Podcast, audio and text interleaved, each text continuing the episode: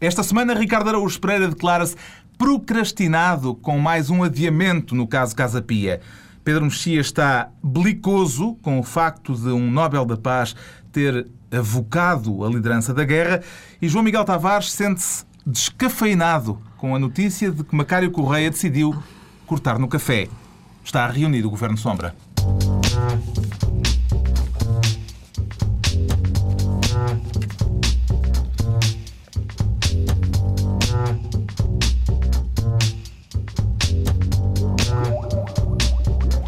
Sejam bem-vindos. Depois do apuramento de Portugal para os oitavos de final do Mundial de Futebol e depois da polémica em torno da ausência do Presidente da República no funeral de José Saramago, dois temas de que vamos falar daqui a pouco neste Governo Sombra, com Pedro Mexia, Ricardo Araújo Pereira e João Miguel Tavares. O João Miguel Tavares, que se apropria desta vez da pasta de Ministro das Obras Públicas, mas promete ser um ministro sem custos para o utilizador, não é assim? Sem custos. João Promete Miguel? ser um ministro, ministro Scoot. Um ministro Scoot com chip e via verde e tudo o que, o que for nece- necessário temos- tudo aquilo para o bom desempenho da minha função. Ahm, bom, eu, eu sobre este assunto Isto queria... por causa das já famosas Scoot. Por causa das já famosas scoots. Eu queria começar por dizer uma coisa que eu estou habituado a ver os comentadores dizerem, que é que isto é um problema sensível. Ahm, isto é um problema sensível. Os problemas sensíveis basicamente são aqueles que, por mais que se discute, nunca existe uma boa solução, que é exatamente o, o que acontece aqui. Ou seja, o problema das scoots, na verdade, é existirem, nunca deviam ter sido inventadas, porque é uma coisa que uma pessoa habitua-se mal, não é? Uma pessoa, eu, eu, por exemplo, sou de Porto Alegre, não é? Posso ir ali pela A23, uma pessoa está habituada a ir no Popósito e a não pagar nada, não é?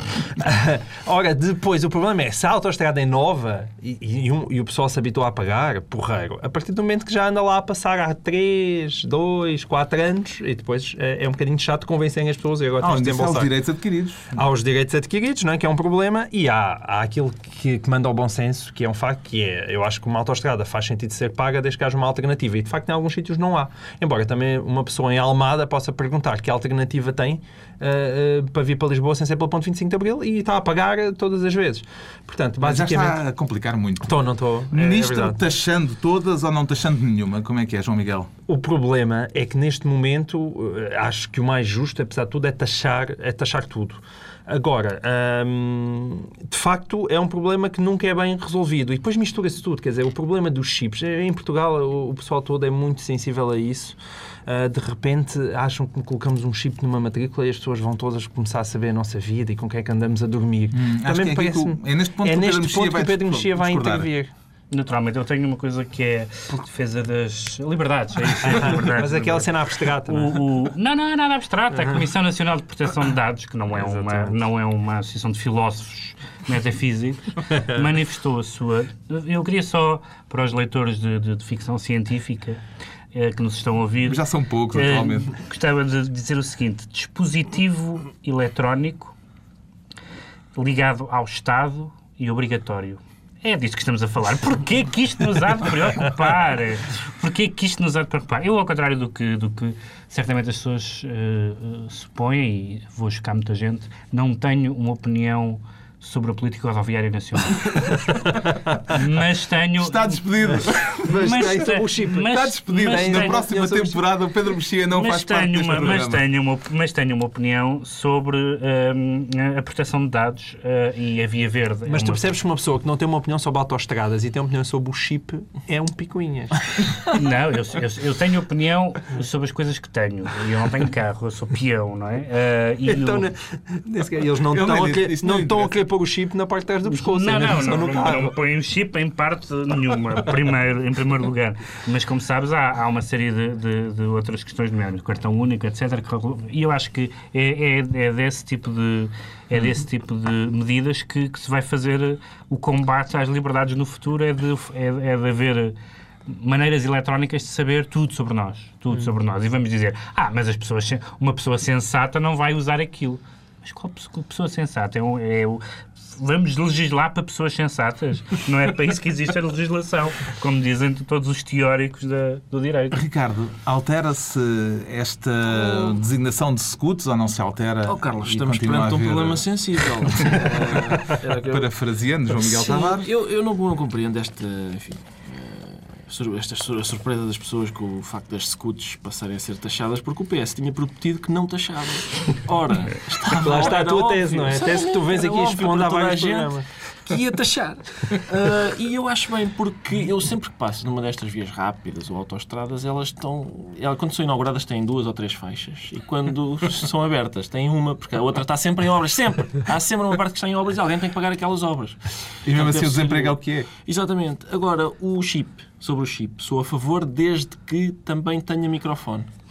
O governo pode saber onde é que nós estamos, mas eu quero que eles ouçam automobilistas a gritar. E assim se juntando as scouts com as Com scouts. Exatamente, exatamente. Se, tiver, se o chip tiver microfone, se, o- se o- se o E governo com for duas páginas obrigado- do Correio da Manhã para transcrever Exato. semanalmente Há um dano, tudo aquilo que for há um dano colateral que não tem sido muito devidamente referido, que é a introdução na linguagem eh, pública, jornalística e não só do verbo portajar, que é um verbo absolutamente aberrante. O quê? Eh, e, é, e é portajar e a forma de- e depois a declinação do verbo portajar. Eu ia-te é pedir um poema.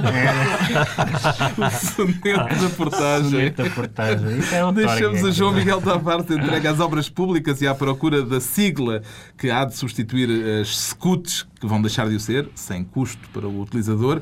É a altura do Ricardo Araújo Pereira assumir o cargo de Ministro das Transferências. Não é? Espero, por causa da Luizão, se querer ir embora do Benfica, Ricardo Araújo Pereira. Não, até atenção, já agora só corrigir, ele não quer ir-se embora. Houve um, um mal-entendido.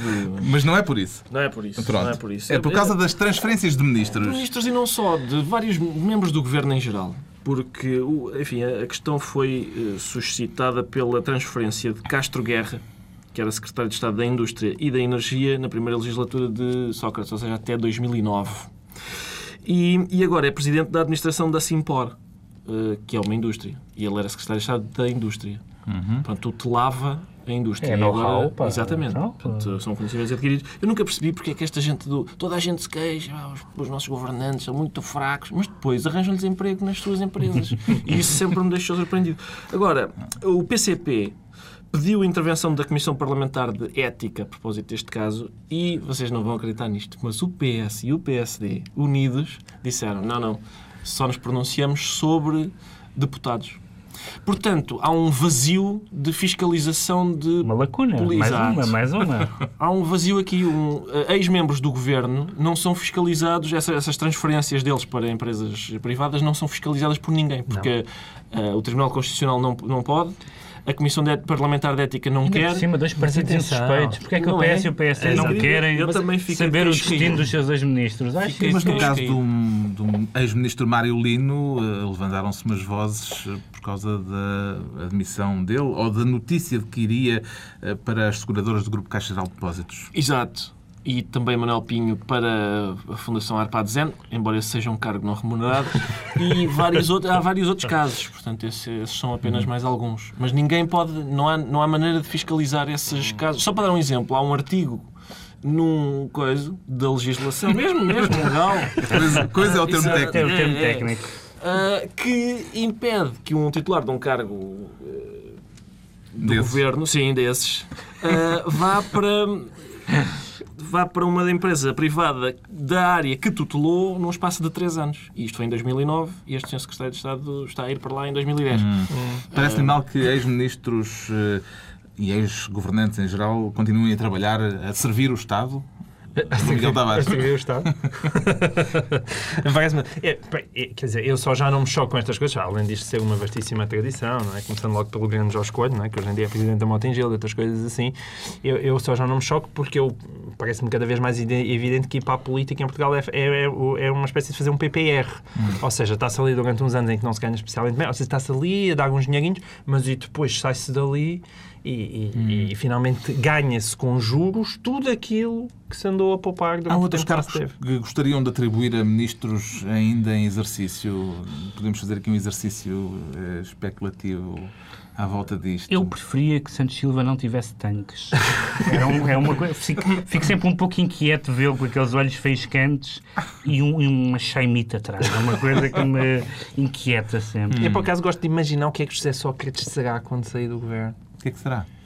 Para onde é que ele irá? Sim, eu... Não sei. há aquela curiosidade que a gente tem de como é que ele seria ele a trabalhar? Não é? Aquela- Deixamos então o Ricardo Araújo Pereira como Ministro das Transferências e transferimos desta vez o Pedro Mexia para o cargo de Ministro das Lacunas. Parece que descobriu uma lacunita, algures. Uma Pedro lacuninha, vai, é mais eufónico. É mais eufónico. Uma pequena lacuna. Hum. Isto é a propósito do pedido do Tribunal de Instrução Criminal de Lisboa para que seja levantada a imunidade parlamentar ao Primeiro-Ministro. Sim, eh, precisamente, nós estamos- Do processo nós- de Manuel Moura Guedes. A nossa legislação, eh, em muitas áreas, e muitos juristas o dizem, mesmo aqueles que são críticos do nosso sistema, dizem que nós, em geral, temos boas leis. São muitas, são demais, mas em geral são boas. Só que tem um, um- problema, é que na, na maioria das questões realmente importantes, ninguém pensou nisso. Por exemplo, nós, um, um dia, eh, numa noite das eleições, chegámos ao, ao, ao fim do escrutínio e tínhamos 115, 115. Depois alguém pensou, espera aí, se calhar o Parlamento devia ter um número ímpar de, de deputados para não haver isto. A Eh, FIFA resolve isso como é do ar, não é? Se houver empate no final de. E o Guterres também resolveu com, com, com, Com um queijo ao ar. Com, queijo- com queijo ao ar. Eh, mas eh, há uma série de casos que de repente eh, há lacunas. Há lacunas sobre, sobre as escutas, há lacunas sobre tudo e mais alguma coisa. Agora também há esta lacuna sobre a questão da imunidade e do, do levantamento da imunidade, porque Manuela Moura Ao fim de oito, nove meses, eh, o, o- o pedido, eh, o processo dela eh, contra José Sócrates por ofensas morais, por causa daquelas referências que ele fez ao, ao, Ao travestismo. ao travestismo, exatamente, do, do telejornal da TVI. Ehm, eh, aquilo esteve parado, engavetado durante muitos meses.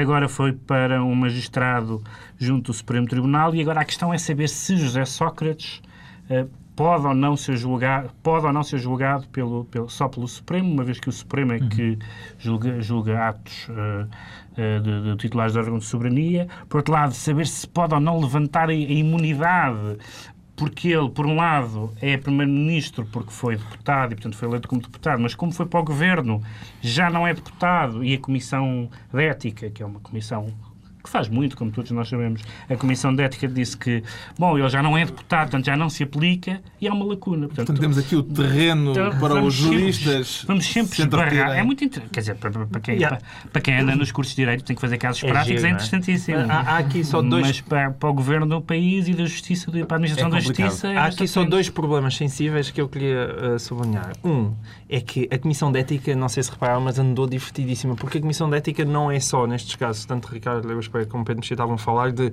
ah, eu não posso pronunciar neste assunto porque eh, já não é deputado, não é? Que foi o seu argumento. Como, por exemplo, no caso do Ricardo Rodrigues, esta semana, ele também disse eu não posso pronunciar, porque apesar de Ricardo Rodrigues ser deputado, quando ele estava a dar a entrevista, não estava com, a exercer as funções de deputado. É muito giro, é, é giro como é engraçado encontrar estes Eu estou com argumentos muita jurídicos. para ouvir. O outro Também, eu, São- também, São Miguel não, Tavares. não, Deixa-me só- deixa-me a outra dizer isto, também, sensível. também houve que argumentar-se que, que, que José Sócrates eh, só poderia responder, eventualmente, por atos cometidos huge nas funções de Primeiro-Ministro e dar entrevistas não é uma função É, exatamente. do Primeiro-Ministro. Ou seja, ele estava a ser entrevistado ali como o quê? Enquanto Como- quê? é, é isso, é como o Ricardo Rodrigues não estava a ser entrevistado talvez. como deputado, não? É uma É coisa... giro. Eh, É engraçado. Agora estou com muita curiosidade de ouvir o João Miguel Tavares. Eu vou, É- eu vou. Eu só Quanto quero... à substância da questão. Quanto à substância da questão, Foste eu muito só citado esta dizer... semana Foi? por vários Ah, pá, não vi. eh, colunistas e comentadores. A Joana sério? Amaral Dias ontem disse o teu nome para aí 10 vezes. A sério? A sério, é? Pá, mas isso. Sobretudo. isso é muito melhor do que alguma vez podia imaginar. E acertou no meu nome. Chamou-me José Miguel não, Tavares. Não, não, com o nome e o nome certo, tudo, isso é maravilhoso. Já não sei bem. se tenho condições para continuar. Tem, Mas tem.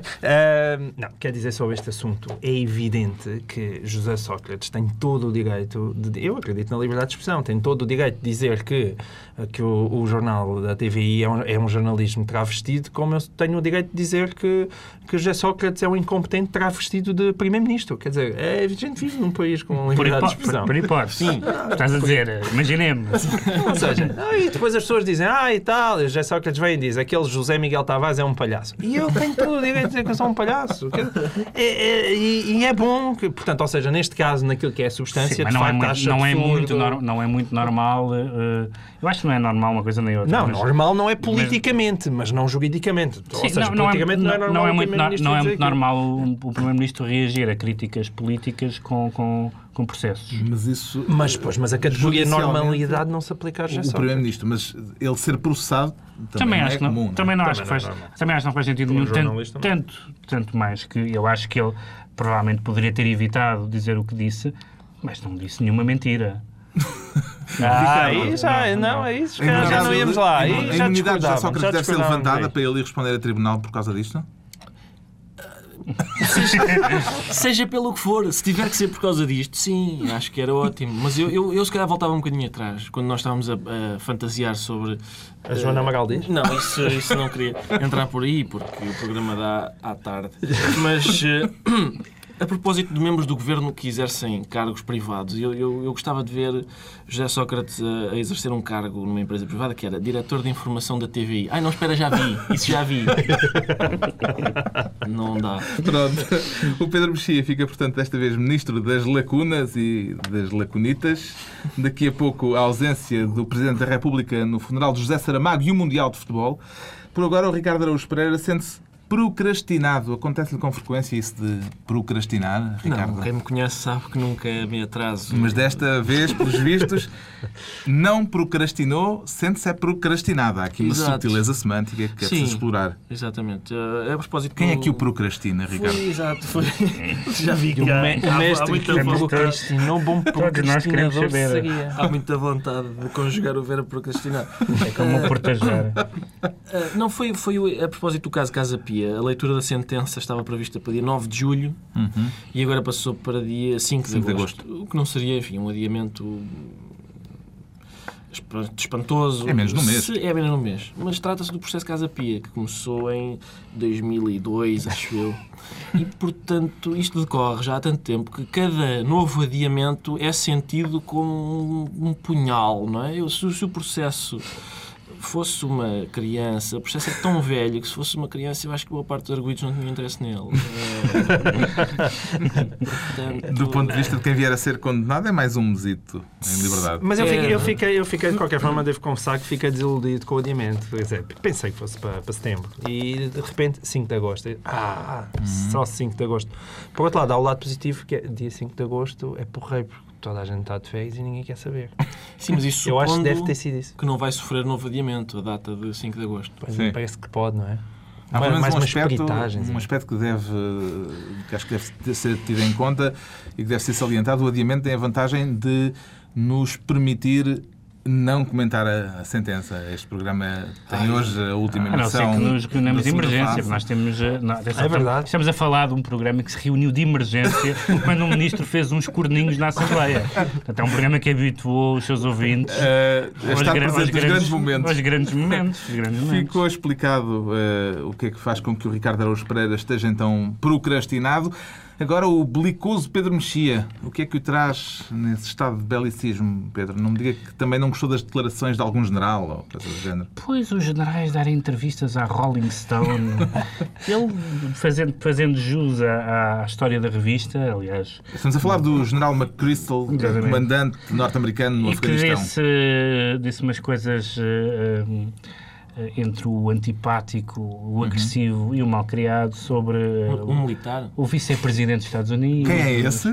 o embaixador, Perguntou ele. o, o- o embaixador americano, o enviado especial ao, Ira- ao Iraque, eh, enfim, figuras enfim, menores. Um, e, o, e o, evidentemente, que, que, o, que o Obama teve que o pôr na ordem e teve que ir buscar, eh, eh, ironia das ironias, o homem responsável pelo surge, pelo levantamento, A pelo reforço, o reforço das tropas eh, no, no- na, na fase final do mandato de Bush um, para, para, para resolver para resolver a situação. Para além de ser engraçado essa, ter que ir buscar ah, alguém do, do pessoal político desse ah, negregado ah, presidente, um, é, é também interessante com o facto do, do, do, do Prémio Nobel ah, da Paz, que aliás fez um ótimo discurso, Prémio Nobel, muito bom mesmo, ter percebido que, que é um presidente de guerra e que vai ter que lidar com a guerra e que, e que a guerra, por mais, por mais shiny, happy speeches que ele faça, ah, portanto, discursos ah, floridos e, e, e delicadoces, a guerra é a realidade ah, que os Estados Unidos não podem, não podem fugir e não se podem eximir Uh, e, portanto, go- acho- gosto de vê-lo gosto de vê-lo assumir a Belicoso sua também. função. Belicoso porque existe uma guerra. Não é, não, não é bom ser belicoso quando, quando não existe guerra, mas quando, quando ela existe e é preciso travá-la, convém ser-se. É sob bastante pena. curioso com o que tem para dizer o João Miguel Tavares, porque eh, também neste caso, eh, estou com curiosidade, imagino que acompanhou, também com indignação, este desrespeito do general eh, eh, McChrystal para com São Obama. Eu acho que como a entrevista era Rolling Stone e, e aquilo estavam no Afeganistão, se calhar aproveitaram lá um campo de papoilas. Não sei. Isso, claramente. A entrevista Era- deve era ter uma- sido uma dada num campo de papoilas. história da revista. Exatamente. Soube Barack Obama, em primeiro lugar. Nunca, nunca eu acreditei que o, que o senhor fosse uma pomba. Em segundo lugar, ele sempre permitiu a dissensão, mas é dentro da, dentro da sala oval e não quando as coisas vêm cá para fora. E, Desde portanto, que não seja uma mosca. Ainda não seja amor. E portanto, eu, eu, eu nunca achei que ele fosse um pacifista nesse aspecto, não é? Aliás, ele sempre disse que queria manter a guerra no Afeganistão. E além disso, sobre Obama, eu, geralmente, o meu argumento principal resume-se a quatro palavras, que é Obama é o maior. Ricardo. Mas depois disto ainda intervém. Ah, pronto, então passamos à frente. temos, portanto, o Pedro Mexia belicoso e temos o João Miguel Tavares descafeinado. Quantos cafés é que costuma beber, por dia, João Miguel? Eh, Eu nunca bebi nenhum Nunca café na minha café. vida.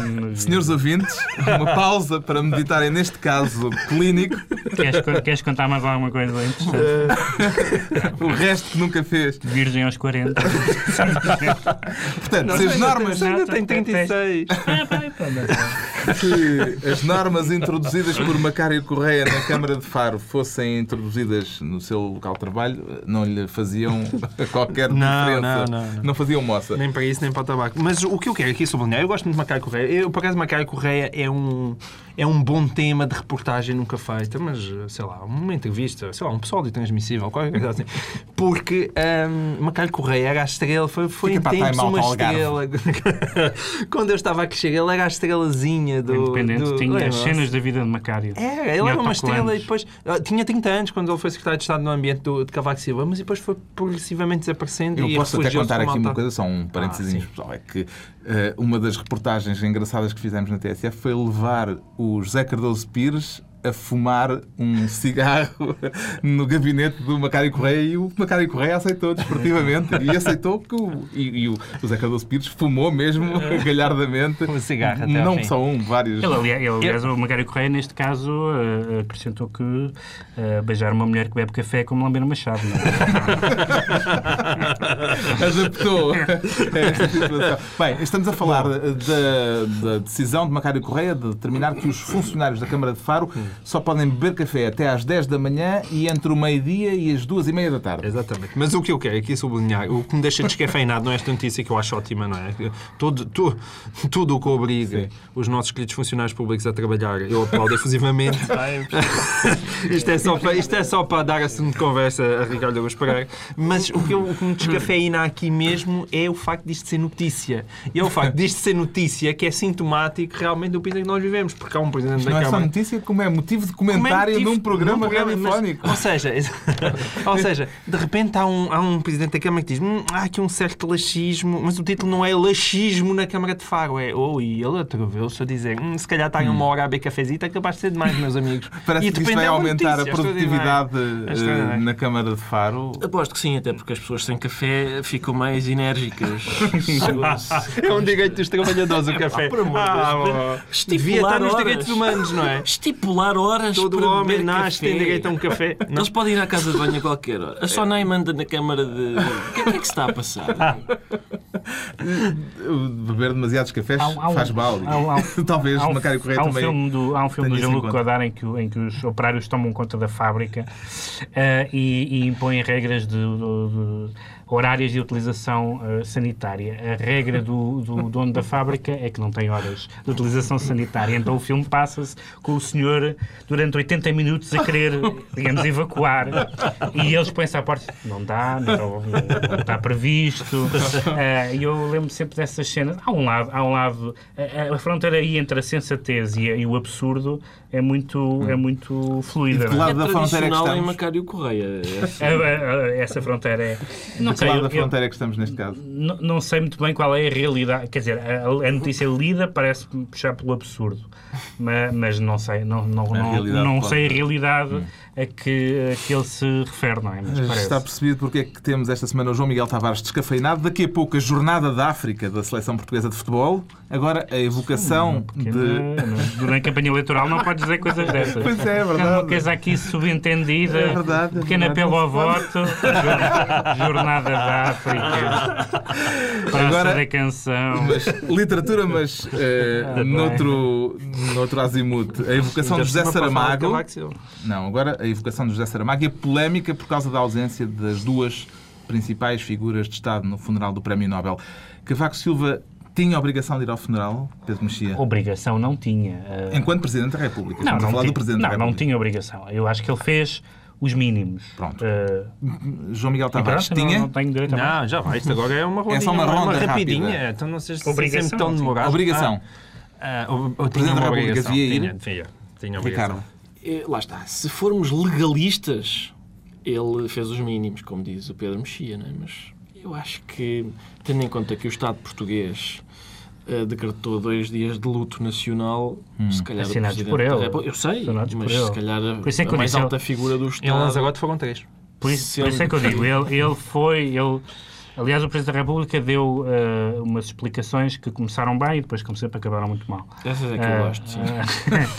eh, ou seja, primeiro ele disse que fez esses tais mínimos institucionais, ou seja, eh, fez uma, fez uma, uma mensagem de, de, de- de- condolências, fez uma, de- decretou dois dias de luto nacional, eh, fez representar no funeral pelo seu chefe da Casa Civil. Mas isso Até aqui- até Isso aqui- imenso, porque o chefe da Casa Civil se calhar tinha prometido aos netos Pronto.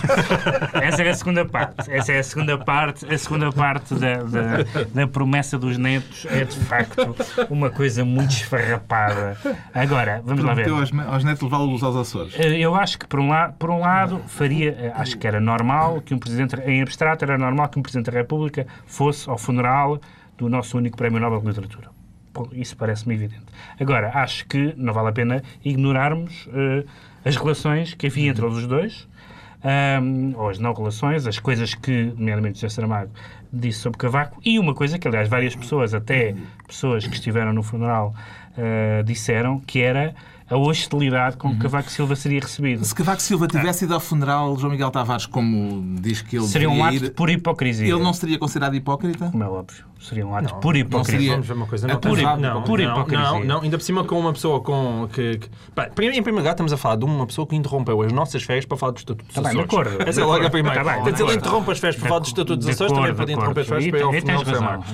Mas eu já escrevi em sede própria que se tivesse sido o Estatuto dos Açores a falecer, Cavaco comparecido. Agora, é- é- isso, primeiro, não acredito que ele fosse recebido com hostilidade no, no, no funeral. Acho que há, acima de tudo, há, há respeito acima disso. E depois, dizer, ele é o presidente. Ele, para todos os efeitos, não está a representar as suas idiosincrasias. Ele odeia. Pera, vamos ver uma coisa. Alguém duvida que ele odeia José Sócrates? Não. E eles reúnem-se todas as quintas-feiras no Conselho de Ministros. Não. Bem, aquilo é um, é um papel. Quer dizer, Não ele é tem um papel não- a é. desempenhar. É a mesma coisa. As reuniões É o um papel Primeiro-Ministro faz simbólico. parte das suas funções. E aquilo faz parte das Mesmo. suas funções também. Não, não. Politicamente é um Não papel faz, simbólico. O senhor é presidente Não faz. os Quantos, É quantos evidente. chefes de Estado é que tu vês nas mortes dos, dos nobres? Desculpa lá. Mas nós não temos muitos, coitadinhos. Ah, bem, esse é, um, esse é um critério um bocadinho. A questão é, e o senhor, ainda por cima, ele tem aquela vantagem. Eu acho que ele consegue não ter que andar em voos comerciais. Apanha um aviãozinho, vai ao funeral e à noitinha ainda Eu acho- apanha. eu acho que, ainda eu apanha acho que ele podia, eu acho na, que ele podia ter Na. Lagoa das Sete Cidades. Mas não acho que estivesse obrigado a ir, acho que não. Não, não é obrigado. É uma questão política. Fica-lhe bem. Carlos, eu acho que foi apenas uma questão de oportunidade.